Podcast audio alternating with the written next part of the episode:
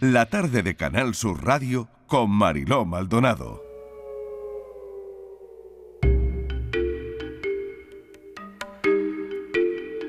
Ya saben que cada miércoles llega la tarde en tu búsqueda a Canal Sur Radio, aquí en la tarde. Lo primero que vamos a contarles es que un juez va a investigar la desaparición de Francisco de Paula, un joven de 32 años que desapareció el 21 de marzo en Madrid.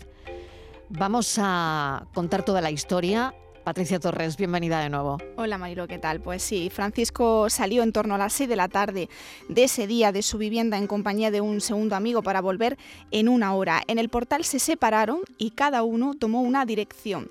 Desde entonces su familia no ha vuelto a tener noticias de él.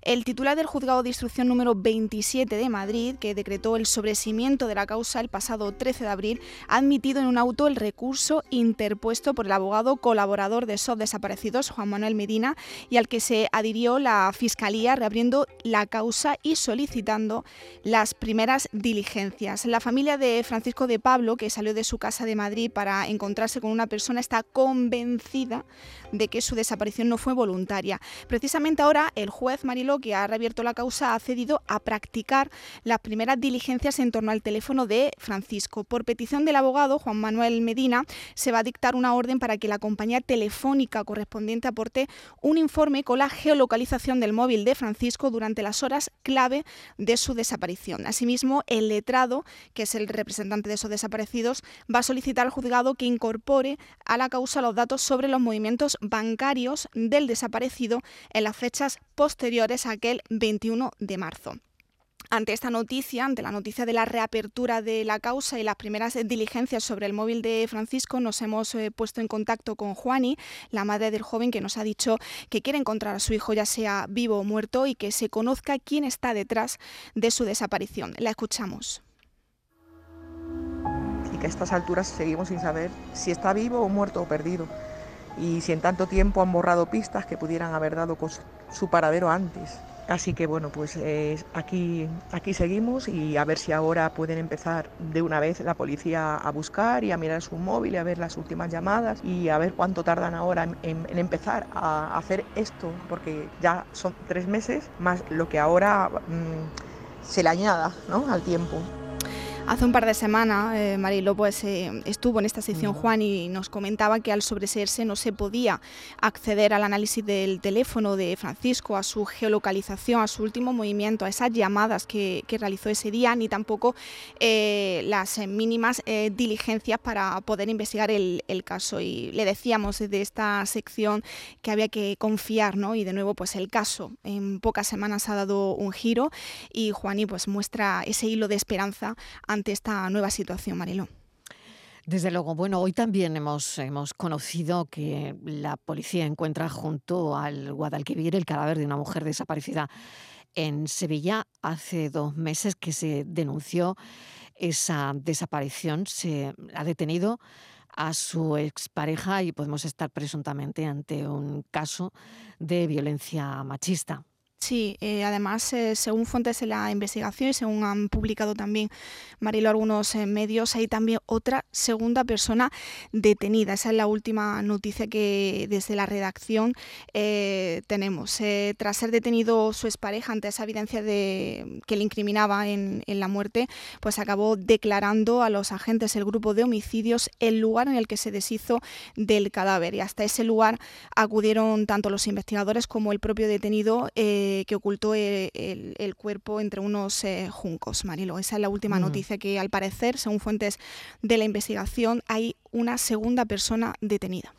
Seguiremos muy pendientes de, de esta historia. Y se busca en España a Ángela Celentano, una niña italiana desaparecida hace 26 años. En este programa también nos gusta revisar archivos ¿Y hay alguna novedad, Patri? Pues sí, pues Ángela Marielo tenía tres años cuando desapareció sin dejar rastro el 10 de agosto de 1996 mientras se encontraba de picnic con su familia en el Monte Faito en Nápoles, Italia. La zona fue batida por policía, ejército y voluntarios durante semanas y no consiguieron dar con ella. Después de 26 años, sus padres creen que la pequeña fue secuestrada para ser dada en adopción de forma ilegal y continúan buscando a su pequeña que habría cumplido 29 años el pasado 11 de junio. Esta búsqueda ha llegado a España y durante unas semanas o desaparecidos ha activado una alerta a través de la que los cajeros en la red Euronet van a difundir la imagen de la pequeña para intentar encontrar alguna pista sobre su paradero, Mariló. Es muy curioso ¿no? que se haya reactivado este caso tanto tiempo después y por eso nos ha llamado mucho la atención. Claro, lleva este caso Joaquina Mills, que es presidente de esos desaparecidos. Señora Mills, gracias por atendernos en la tarde en tu búsqueda. ¿Qué tal? Hola, gracias a vosotros. Bueno, hay mucho ruido, disculpa porque estoy en, en barajas eh, y, de vez en cuando suena la megafonía del aeropuerto. Muy bien, lo entendemos perfectamente, pero queríamos dar detalles de, de esta historia porque, claro, sorprende mucho que se reactive tanto tiempo después, 26 años después. Sí, bueno, el, como bien habéis dicho, la niña estaba de picnic eh, con sus padres en, Montefatio, Jaito, está al lado de Nápoles. Eh, hay vídeos de, la niña pues jugando con los demás niños de, de, la familia, de amistades. Es una zona muy visitada los fines de semana. Y el único testimonio que al final se le pudo dar validez, que la policía pudo dar credibilidad, fue el de Renato, un niño de 11 años que, que iba al coche que sus padres tenían aparcado en, un sitio para tal uso y iba a llevar la pelota para guardarla en el coche y se dio cuenta que la niña lo estaba siguiendo. Eh, le dijo varias veces que se fuera donde estaban sus padres, pero la niña iba detrás suyo, hasta que llegaron a una intersección, él se fue para el coche y ya a partir de ahí no hay más pistas de la niña. Durante meses estuvo policía, eh, ejército, vecinos, familia, con perros, con helicópteros, buscando por toda esa zona, que es una zona muy frecuentada y no hubo ningún ningún dato. Al principio se barajaba la posibilidad de que se hubiera extraviado y sufrido un accidente. Se revisaron cuevas, casas abandonadas, nada. Al final, policía dio por, por, eh, por sentado que se tenía que tratar de una, de una sustracción, de un robo, para una adopción ilegal. En Italia ha estado permanentemente este caso eh, encima de la mesa en los medios. Eh, los padres no han dejado nunca de buscar y se pusieron en contacto con nosotros hace cuestión de dos meses y fue cuando nos hicimos cargo de ello y hemos pasado como mejor forma de difusión porque tampoco está la seguridad de que pueda encontrarse en España, sino mm. en Europa, pues pasar la difusión a través de, de la red de cajeros Euronet a nivel europeo, es decir, 50.000 mm. cajeros están pasando la fotografía con la mancha que, que Angela tiene en la espalda mm. y eso significa que, que la imagen de, la niña es, es pasada permanentemente 90 millones de veces al día en, en los cajeros. Mm. Tenía que ser hoy el último día, pero lo hemos ampliado hasta el lunes próximo. Y yo le decía a la familia, eh, los primeros años se trataba de encontrar a Ángela. Mm. Ahora se trata de encontrar a alguien que, que identifique. genere una mm. similitud con Ángela. Mm. Hay cuatro pistas fundamentales, que es la mancha que tiene de nacimiento en la espalda, en el lado derecho, por encima de la cintura hacia un costado. La edad, que aunque hayan cambiado la fecha de nacimiento, ella tiene 29 años, pero tendrá entonces 28 o 30 si le han cambiado la fecha. Los ojos castaños. Y estamos publicando la foto de María y Catelo, que son sus padres, por si hay también una similitud, ¿no? Mm. Es decir, que más que buscar es que ella, ella, eso es, Eso es, eso es, Joaquín. Ahora mismo em, me gustaría hablar de esto precisamente, ¿no? Más que encontrarla a ella, es que ella encuentre a sus padres. Es decir, lo que se espera es que ella pueda reconocer en esa mancha que tiene en la parte eh, derecha de, la espalda, mm. esa, esa pigmentación mm. eh, color café, pues que ella se identifique con la foto de, esa niña, ¿no? Claro, claro, cualquier amistad, ¿no? O sea, cualquier claro, claro, esto es complicado, pero no imposible, ¿no? Claro, eh, hay cuatro, mira, es importante la mancha, porque mm. eso ya es característico en una, en una persona, si no, lo tendríamos mucho más complicado, ¿no? La parte más importante de, poder eh, encontrar a alguien o encontrar a Ángela que se reconozca es esa marca de nacimiento. Mm. Eh, pero claro, ahí ya le añadiríamos entonces la edad, añadiríamos ojos castaños y bueno, las fotos de pequeña, que cuando mm. tenía tres años, pues bueno, si ella tiene fotos de cuando tenía cuatro o cinco años, pues también verá una similitud, ¿no? Claro. Hmm, qué interesante todo esto. Y ¿eh? también, hmm. Joaquín, compararlo con, bueno, con, la foto actual, ¿no? Porque se ha hecho un retrato robot de Ángela. De, cómo puede ser ahora, cómo puede ser ahora con 30 años. Claro, pero fíjate una cosa, ¿no? Hmm. Eh, yo soy muy partidario de los, de los retratos robot cuando son personas adultas. Personas pues, con 20, 25, 30, 40 años, 50 años. Y han pasado 20 años y se hace un retrato robot.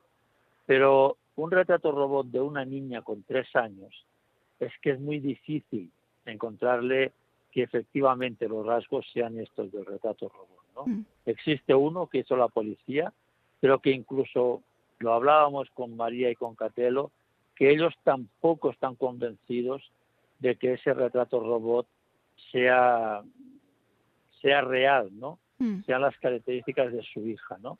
Porque repito, y es fácil de entender, no es lo mismo hacer un retrato robot de una persona adulta que, bueno, pues ya tienes muchos, muchas facciones de la, cara, de la cara ya muy determinadas a, una bebé de tres años que, el cambio es, puede ser abismal, ¿no? Mm. Entonces, un poco el retrato robot no, a mí particularmente y a la familia no es algo que sea muy importante. ¿no? Lo más importante es la marca de nacimiento. Por lo tanto, la hipótesis que cobra, que cobra fuerza es que a esta familia le robaron a su niña, ¿no? Sí, ya te digo, los primeros meses se buscaba a Ángela como un accidente. Mm. Pero luego ya todo fue tomando, a ver que no, que no, no estaba la niña. Eh, ten en cuenta que en esa zona eh, la niña como, como mucho, mucho, mucho, eh, podía haberse alejado eh, tres kilómetros, tres kilómetros y algo. Ya te estoy poniendo una exageración. Mm. Bueno, se revisó durante meses. Hubo muchísimo personal. la niña no se encontró. Entonces, lo que cobró ya por parte de policía más, más fuerza, pues fue el, rapto para, para, una adopción ilegal. Mm. Patria. Mm, Joaquín, si no hubiera el resultado esperado, ¿cuál es el paso que vais a realizar desde la asociación? Porque sé el gran despliegue que, que, hacéis y no vais a escatimar en recursos con el objetivo de que esos padres tengan noticias de su hija y descansen en paz, ¿no? Claro, o sea, fíjate una cosa, a veces hablamos de la difusión y, y lo importante que es Mm, hoy se cumple una semana que estamos haciendo la difusión mm. y esa, esa difusión en cajeros son pues aproximadamente más de 600 millones de veces que la imagen de Ángela está en las pantallas, ¿no? Además, en cada país está en el idioma del país y con el teléfono de la policía del país. Algo que tenemos que agradecer a Euronet, eh, esa muestra una vez más de solidaridad. A nivel europeo solamente lo hemos hecho dos veces. Eh, antes con Olivia y Ana y ahora pues con con Ángela. El siguiente paso que me preguntas, mm, a veces como se dice en el fútbol, paso a paso, ¿no? Mm. Eh, los padres me estaban diciendo el sábado, bueno, y Joaquín, si, si no la encontramos, ¿qué vamos a hacer? Pues seguir luchando.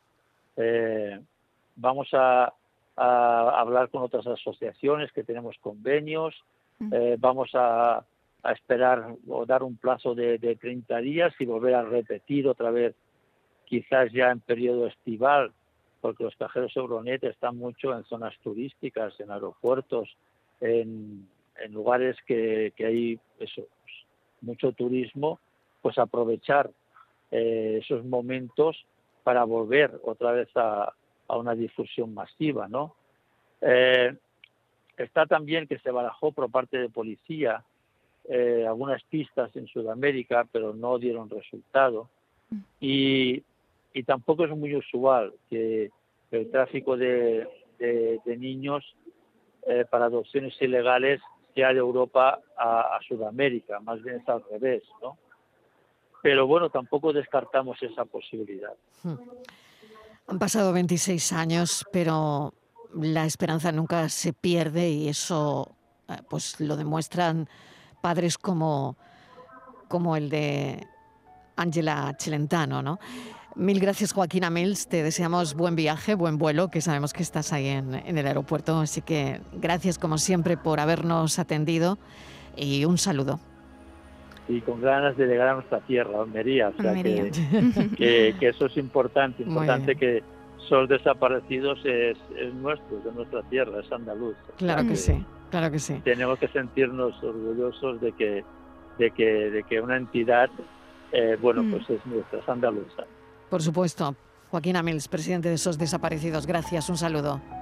Gracias a vosotros. Gracias, como siempre, Patricia Torres. Gracias a ti, Marilo. Antes de terminar la, sección, me gustaría agradecer a todos los familiares que han pasado por esta sección durante esta temporada, eh, temporada que ha sido, han sido tan generosos en contarnos mm. sus historias. Eh, agradecer también a todo el equipo de, la tarde por conectar con, con los familiares y también especialmente a ti, Marilo, por tu generosidad. Eh, por apostar por esta sección una temporada más y por el cariño eh, que le pones a la causa de las desapariciones. Así que gracias, Marilo. Siempre a ti, Patricia, siempre a ti, que es la, eres la persona que está detrás de, de todos los casos, pendiente de todo. Así que mil gracias. Un beso. Gracias por esta temporada.